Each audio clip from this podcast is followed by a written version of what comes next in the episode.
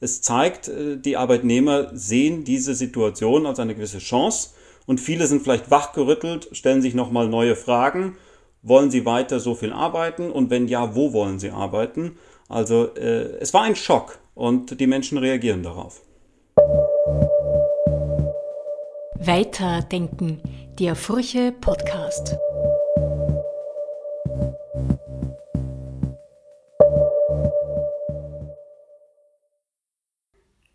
Hallo, liebe Hörerinnen und Hörer. Diese Woche geht es im neuen Furche Podcast um das Thema The Big Quit. In den USA haben im vergangenen Jahr Millionen von Menschen ihren Job aufgekündigt und das mitten in der Corona-Krise. Wie lässt sich dieser Trend erklären und ist Europa auch davon erfasst? Darüber möchte ich mit unserem dieswöchigen Experten Stefan Legge sprechen. Er ist promovierter Ökonom und Dozent am Schweizerischen Institut für Außenwirtschaft und angewandte Wirtschaftsforschung der Universität St. Gallen. Hallo, Herr Legge. Hallo, Frau Tomic. Soziologen, Volkswirte und viele andere haben in den USA vergangenes Jahr über das Phänomen The Big Quit oder auch bekannt als The Great Resignation gerätselt. Ähm, um mal ein Gefühl zu bekommen, können Sie uns sagen, über welche Größenordnung wir hier sprechen und welche Sektoren besonders von The Big Quit betroffen sind? Ja, also in den USA wird mit diesem Phänomen The Big Quit äh, die Beobachtung beschrieben, dass also in den letzten äh, Daten, die wir haben, von November 2021 über vier Millionen Amerikaner ihren Job gekündigt haben. Und das sind vier Millionen, über vier Millionen Kündigungen in einem Monat. Und das sind äh, außergewöhnlich hohe Zahlen. Um das mal einzuordnen, das sind so viele Kündigungen, wie wir in den letzten 20 Jahren nie in einem Monat gesehen haben. Und das sind etwa drei Prozent aller Beschäftigten in den USA, die also innerhalb eines Monats ihren Job gekündigt haben. Also das sind schon sehr, sehr viele Kündigungen, die wir da aktuell sehen. Äh, wo finden die vor allen Dingen statt? Sie finden vor allen Dingen statt natürlich in den Bereichen, die von der Corona-Krise betroffen sind. Da zählt der Bereich Freizeit- und Gastgewerbe dazu. Das waren etwa eine Million Kündigungen. Auch bei den Hotels und Restaurants sehen wir über eine Million Kündigungen. Und auch im Gesundheitsbereich, wo viele äh, wahrscheinlich auch aufgrund der Arbeitsbelastung äh, nicht zufrieden sind mit ihrer Arbeitsstelle, sehen wir über eine halbe Million Kündigungen. Das heißt, wir sehen vor allen Dingen eine Anpassung an, die, an, das, an das neue Umfeld, was durch Corona geprägt ist. Ähm, es gibt mehr Nachfrage nach Arbeitnehmern in bestimmten Bereichen, weniger Nachfrage zum Beispiel bei Hotels und Restaurants. Und die amerikanische Wirtschaft ist eben eine sehr dynamische Wirtschaft. Und das führt dazu, dass jetzt eben äh, äh, so viele Menschen auf einmal kündigen. Zudem äh, gibt es viele Kündigungen, weil in der akuten Krise, also im Frühjahr, im Frühsommer 2020, haben sehr wenig Leute ihren Job gekündigt. Es herrscht eine große Unsicherheit und das sehen wir jetzt ein Stück weit, dass da auch nachgeholt wird. Einige haben ihre Kündigung vielleicht etwas hinausgeschoben aufgrund der Unsicherheit während der Pandemie und jetzt sehen wir eben diese extrem hohen Kündigungszahlen von über drei, äh, von über vier Millionen. Und das äh, hat eben zu diesem Begriff The Big Quit geführt. Es gibt ja Thesen von, von, von einigen äh, Experten, die eben sagen, ähm, dass die Corona-Pandemie ähm, für einige ArbeitnehmerInnen ähm, in den USA vielleicht zum ersten Mal eine, eine ja, historisch einmalige Chance war, sich eben umzuorientieren, vielleicht auch umzuschulen ähm, und, und Menschen, die sonst nie Zeit hatten und immer in diesem Hamsterrad waren, hier einmal kurz wirklich die, die Zeit hatten, sich, sich zu überlegen. Ähm, und dass das eben zu diesen großen Kündigungen geführt hat. Ähm, teilen Sie diese These und ähm, wie hat vielleicht auch diese, dieser kurze Zeitspanne ausgesehen für Menschen in Kurzarbeit? Ähm, es hat natürlich einen gewissen Charme, diese Geschichte. The Big Quit oder dann eben auch The Great Resignation, das sind schöne Schlagworte, das ist eine schöne Story, die man sich erzählen kann. Die Frage ist immer, was geben die Daten wirklich her? Und äh, man muss vielleicht erstmal unterscheiden zwischen diesen beiden Begriffen. The Big Quit, also die große Kündigungswelle, ist schon etwas anderes als The Great Resignation. The Great Resignation, die große Resignation, ist viel negativer äh, ist eine ganz andere Geschichte, als einfach nur zu sagen, es kündigen gerade sehr viele. Äh, wer seinen Job kündigt, kann ja anschließend entweder einer Arbeit nachgehen, einen neuen Job, oder ganz aus dem Arbeitsmarkt hinaustreten. Und das, was Sie jetzt mal angesprochen haben, ist, dass viele sich auch in der Corona-Krise ein paar fundamentale Fragen gestellt haben. Und da gibt es eine Geschichte, die man immer wieder in den, auch im, Internet in diversen Foren liest, äh, von zwei griechischen Philosophen. Ähm, der eine lebt in Armut und muss sich von Brot und Linsen ernähren. Und der andere lebt im materiellen Wohlstand, arbeitet für den König. Und dann sagt der arme Philosoph, naja, wenn ich nur bereit wäre und lernen könnte, mich dem König zu unterwerfen, dann könnte ich auch im materiellen Wohlstand leben. Und dann sagt der andere Philosoph, der da im Wohlstand beim König lebt, naja, wenn ich bereit wäre und lernen könnte, mit Brot und Linsen zufrieden zu sein, dann müsste ich ja nicht dem König mich unterwerfen. Und auf die heutige Zeit übertragen kann man schon etwas äh, sozusagen daraus machen und sagen, naja, viele überlegen, muss ich denn immer das neueste Handy haben? Muss ich denn diesen, das neueste Auto haben? Muss ich diesem Konsumwahn folgen, den mir die Medien vorgeben oder auch die Werbung vorgibt? Oder kann ich nicht auch mit viel weniger zufrieden sein und äh, ja, dann eben auch meinen Job kündigen oder, oder nur noch Teilzeit arbeiten? Die Frage, so schön dieses Narrativ ist, so schön diese Geschichte ist, finden wir das in den Daten? Und ich würde sagen, es gibt beides.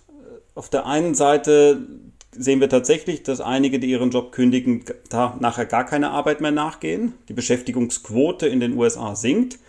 Andererseits sehen wir aber eben auch, dass viele natürlich im Arbeitsmarkt bleiben und sie kündigen ihren Job, weil sie eine bessere Alternative haben. Und dafür spricht, dass diejenigen, die ihren Job wechseln, tatsächlich dann ein höheres Lohnwachstum haben, also mehr verdienen als diejenigen, die bei ihrem alten Job bleiben. Also es zeigt, äh, die Arbeitnehmer sehen diese Situation als eine gewisse Chance und viele sind vielleicht wachgerüttelt, stellen sich nochmal neue Fragen.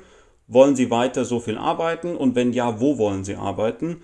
Also äh, es war ein Schock und die Menschen reagieren darauf. Mhm. Das ist, wie Sie sagen, ein, ein, ein schönes Narrativ, aber nur eines wahrscheinlich von vielen Narrativen, die diese, ähm, dieses komplexe System, was vielleicht auch zu Big Quit geführt hat, ähm, erklärt. Ähm, dazu kommen wir auch noch, also welche verschiedenen äh, Gründe es gibt. Ähm, wie Sie sagen, es gibt ja auch Menschen, die dann gar nicht zurückkommen in den Arbeitsmarkt und die fallen ja auch in diese Zahl. Ähm, kommen wir noch, äh, weil Sie es jetzt auch angesprochen haben, zu den Löhnen. Ähm, das ist auch ein Narrativ und auch ein nicht ganz Unwesentliches. Ähm, die, die Löhne sind ja äh, stagniert in den, in den vergangenen Jahrzehnten und die Lebenserhaltungskosten äh, in den USA und die Einzelverschuldung äh, sind gestiegen. Können Sie ähm, zu diesen Entwicklungen etwas sagen und ähm, dann vielleicht auch die Frage, ob es da einen Generation Gap gibt, ähm, die auch zu dieser Kündigungswelle geführt haben? Ja, bei den Löhnen sehen wir, dass tatsächlich seit der Finanzkrise 2009 einige Jahre lang das Lohnwachstum sehr niedrig war. Also man sprach von etwa 2% mehr Lohn im Durchschnitt für die Arbeitnehmer. Und jetzt müssen wir berücksichtigen, die Inflation lag auch in der Größenordnung. Also äh, real äh, gab es fast gar kein Lohnwachstum. Und das ist ja auch nur ein Durchschnittswert. Sie haben es angesprochen, die hohe Ungleichheit.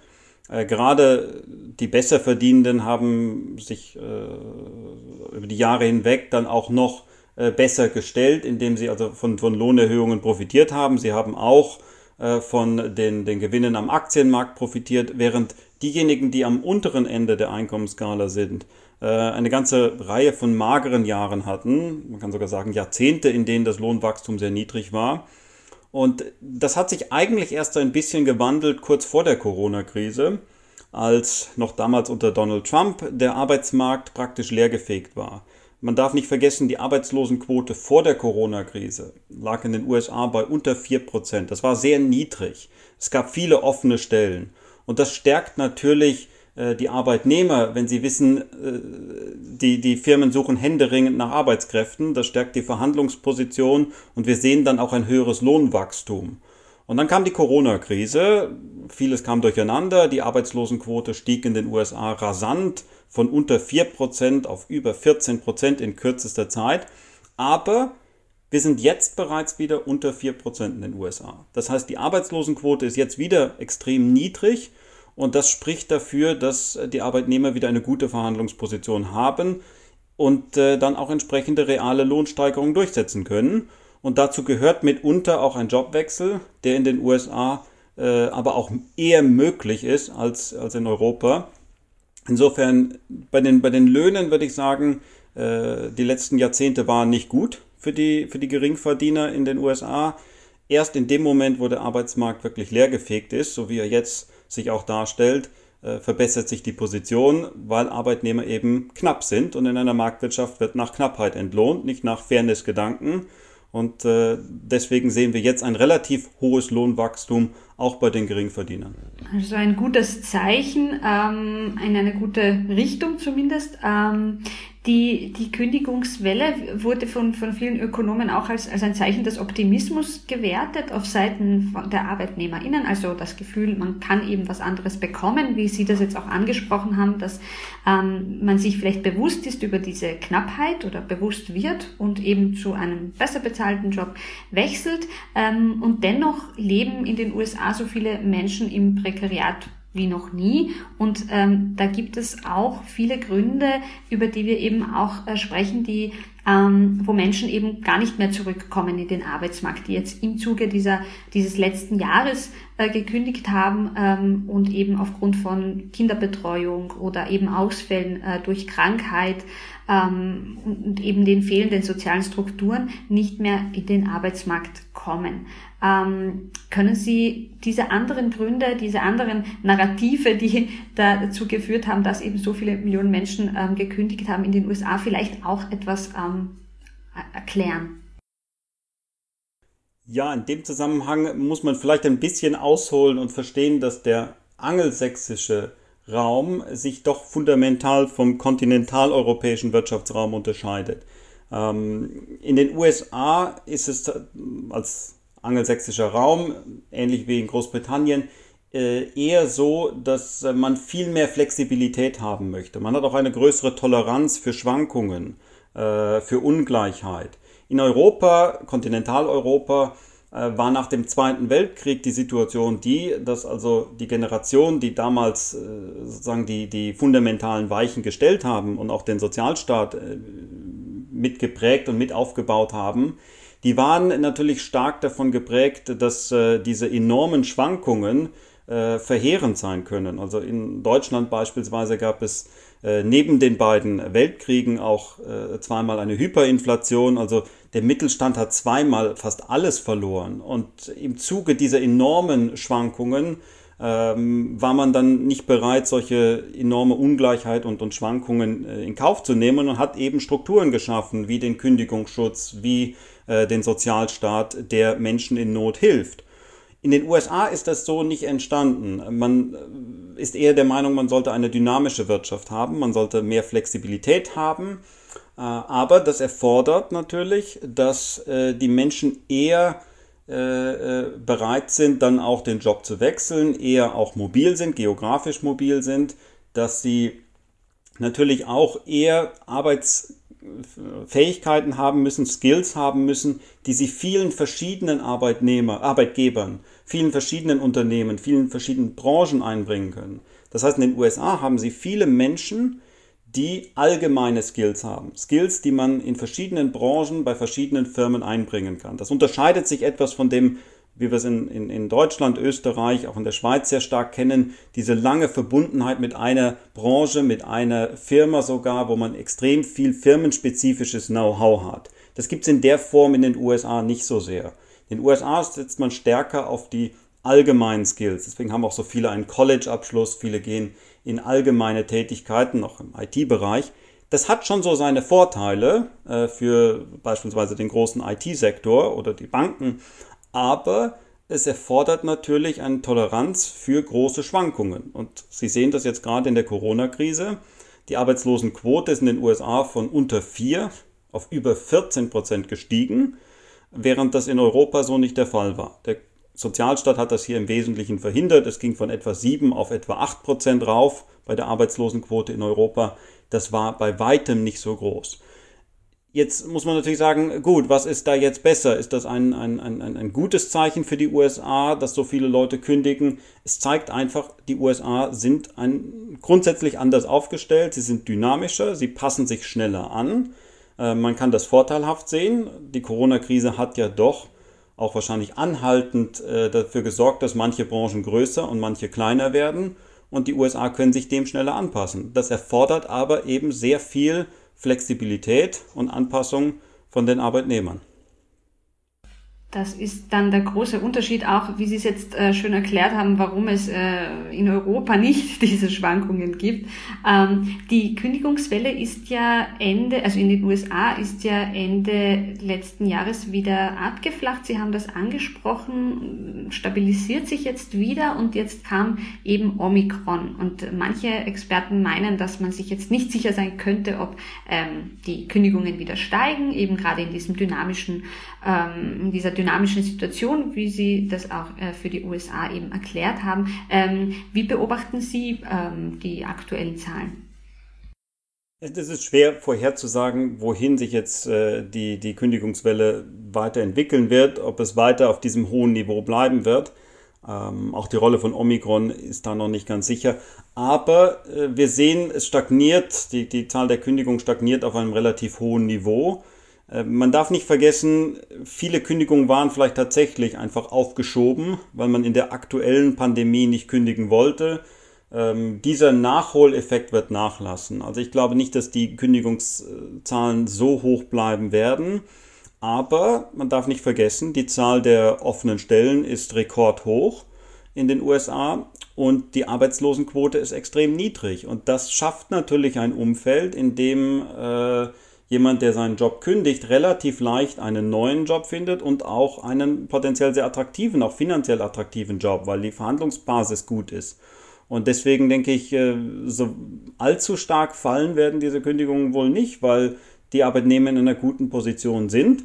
Und in den USA gehört es so ein bisschen auch eher dazu, dass man den Job schneller mal wechselt. Ähm, das ist eben ein anderes Modell als in Europa. Nochmal, in Kontinentaleuropa äh, setzt man stärker auf Industrien, auf Branchen, auf Firmen, die deshalb international erfolgreich sind, weil sie Arbeitnehmer haben, die ein ganz tiefes Know-how haben, die also wirklich ganz genau wissen, wie dieses eine Produkt, irgendwelche äh, Vakuumpumpen oder bestimmte Maschinen oder oder oder, wie die ein, noch ein bisschen besser gemacht werden. Das sind so kleine inkrementelle Verbesserungen jedes Jahr, aber dadurch bleibt man Weltmarktführer. Äh, in den USA setzt man viel weniger auf solche äh, Firmen, auf solche Branchen, weil man es gar nicht äh, unbedingt hinbekommt, dass die Arbeitnehmer viele Jahre bei demselben Arbeitgeber bleiben, weil es ja auch nicht den Kündigungsschutz gibt, weil es nicht den Sozialstaat gibt. Das heißt, als Arbeitnehmer muss ich mir immer in den USA die Frage stellen, ich kann potenziell relativ schnell meinen Job verlieren, weil es keinen starken Kündigungsschutz gibt, weil die Wirtschaft sehr dynamisch ist und wenn ich meinen Job verliere, muss ich schnell einen neuen haben, weil es gibt ja keinen großen Sozialstaat. Das führt dazu, dass der Arbeitnehmer in den USA nicht den Anreiz hat, im selben Maße wie in Europa, sich diese ganz speziellen firmenspezifischen Fähigkeiten anzueignen. Und äh, das führt eben dazu, dass die Arbeitnehmer Fähigkeiten haben, die sie an vielen Stellen einbringen können. Ähm, und äh, das werden sie auch tun. Und solange die Arbeitslosigkeit niedrig ist in den USA, und das zeichnet sich jetzt ab, auch aufgrund der Demografie, dann äh, wird es weiterhin attraktiv bleiben, regelmäßig auch mal seinen Arbeitsplatz zu wechseln. Äh, das ist ja möglich und das ist, wie die Zahlen zeigen, auch finanziell lukrativ. Also ich glaube, die Kündigungszahlen bleiben äh, vielleicht nicht ganz so hoch, wie sie das jetzt aktuell sind, aber sie bleiben auf einem recht hohen Niveau.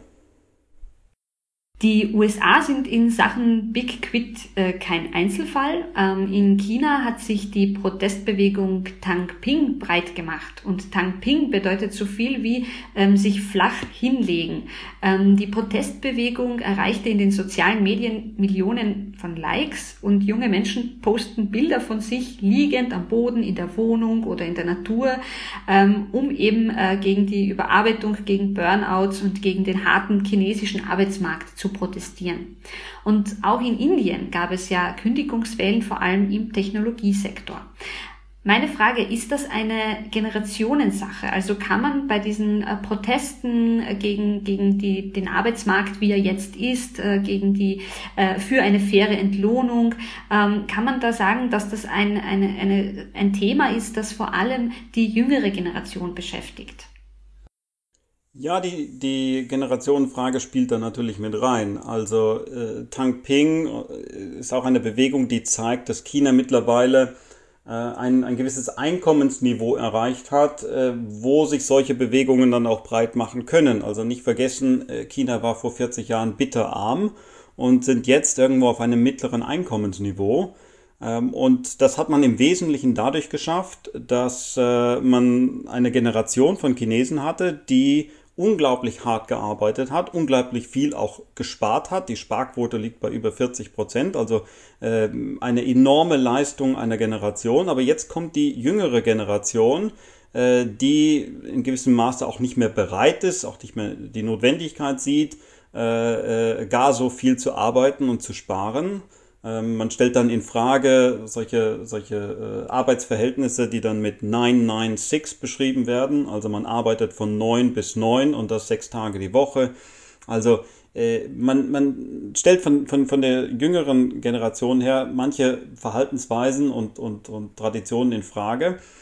Aber es kommt eben auch hinzu, äh, das ist ein komplexes Phänomen, dass die jüngere Generation so ein bisschen feststellt, ähm, dass sie ja in den letzten Jahren, letzten Jahrzehnten tendenziell zurückgefallen ist. Also die heute junge Generation, wenn ich da mal von 20 bis vielleicht 35 oder so reden möchte, äh, die stellen fest, historisch ging es der jüngeren Generation eigentlich ja vielleicht nicht so gut früher, was, was, was das rein materielle angeht, natürlich, wer heute 30 ist, der lebt in einer Welt, wo die medizinische Versorgung und viele andere Dinge, Zugang zu Bildung über das Internet, Zugang zu Wissen etc., vieles ist schon besser, aber äh, vieles ist auch schlechter geworden. Und äh, die jüngeren Leute zählen halt auch irgendwo zu den Verlierern äh, einer, einer, einer längerfristigen Entwicklung. Also ich sehe da vor allen Dingen im, im Bildungsbereich, dass viele junge Menschen merken, ihre sogenannte Bildung hat gar nicht den erhofften Wert. Sie haben zwar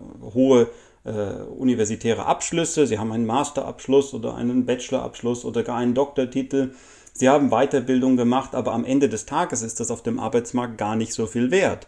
Sie merken hinzukommend, äh, dass insbesondere auch die Geldpolitik der letzten 10, 15 Jahre ihnen sehr geschadet hat. Die Geldpolitik, die sehr locker war und die Vermögenspreise hat explodieren lassen.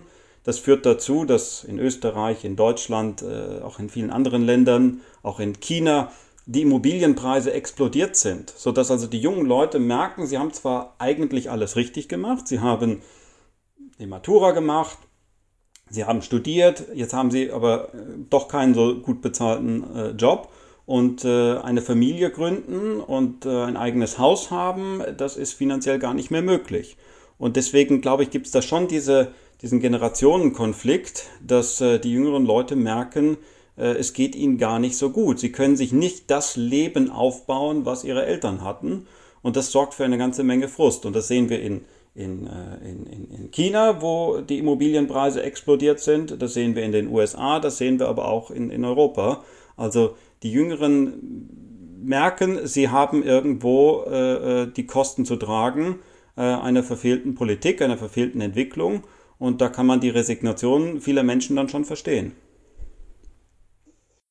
Äh, zum Schluss vielleicht ein, ein Ausblick. Ähm, glauben Sie, dass diese Umwälzungen, dass diese Trends, die, die, die Demonstrationen gegen, gegen Arbeits, äh, die Arbeitswelt äh, oder gegen bestimmte Arbeitsbedingungen, ähm, dass äh, diese Umwälzungen von längerer Dauer sein werden, dass also eine jüngere Generation, die nachkommt, auch den Arbeitsmarkt verändert, wie man es äh, schon in den letzten Jahren gesehen hat, wo ja viele schon flexiblere Arbeitszeiten fordern oder ähm, weniger Stunden arbeiten möchten äh, in Branchen, wo man von 20 Stunden auch leben kann sozusagen. Ähm, also IT-Sektor war da ja ganz stark. Ähm, glauben Sie, wird sich da, wird sich da auch das langanhaltend verändern?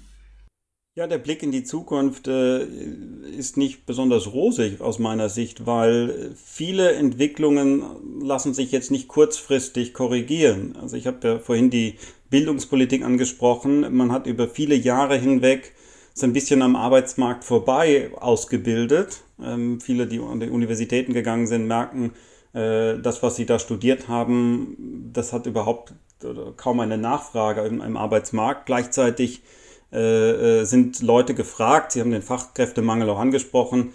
Ähm, zum Beispiel im Handwerksgewerbe, äh, die aber einfach nicht da sind. Und das ist so eine Fehlentwicklung der letzten Jahrzehnte gewesen, dass es auch gesellschaftlich nicht richtig geschätzt wurde. Also man immer die Rede davon ist, dass es ein Fachkräftemangel ist, muss ich sagen, naja gut, über welche Jobs reden wir denn hier? Sind das Jobs, die gut bezahlt sind? Sind das Jobs, die auch eine gewisse öffentliche Anerkennung bekommen?